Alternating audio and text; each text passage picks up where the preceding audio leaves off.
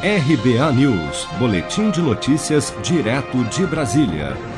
A exemplo do Paraná, Santa Catarina também decretará toque de recolher da meia-noite às seis da manhã para conter o avanço da Covid-19 no estado. A medida foi decidida em reunião entre o governador Carlos Moisés e representantes da Federação Catarinense de Municípios, FECAM, na última quarta-feira. O transporte coletivo será mantido desde que seja respeitada uma ocupação máxima de 70% da capacidade dos ônibus. As medidas valerão para todo o Estado por um período de 15 dias a partir da publicação do decreto. O presidente da Federação Catarinense de Municípios, Paulo Vaz, destaca que as medidas têm o objetivo de frear o avanço da doença e, ao mesmo tempo, manter as atividades econômicas do Estado.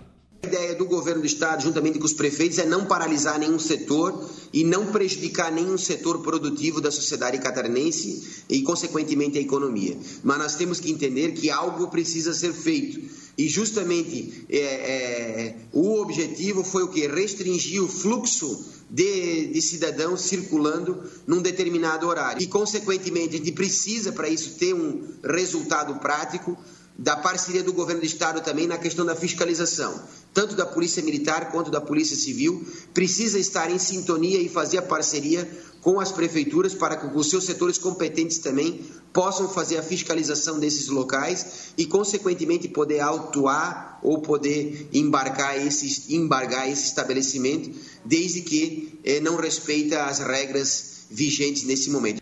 Com relação ao comércio, prefeitos e o governo do estado deliberaram pela possibilidade de ampliação dos horários de atendimento no fim de ano, de modo a não promover aglomerações.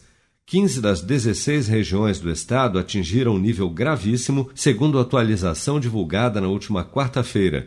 Dos 1.448 leitos de UTI da rede SUS em Santa Catarina, 1.241 estão ocupados, sendo 609 por pacientes com Covid-19, o que representa uma taxa de ocupação de 85,7%, restando 207 leitos vagos em todo o estado.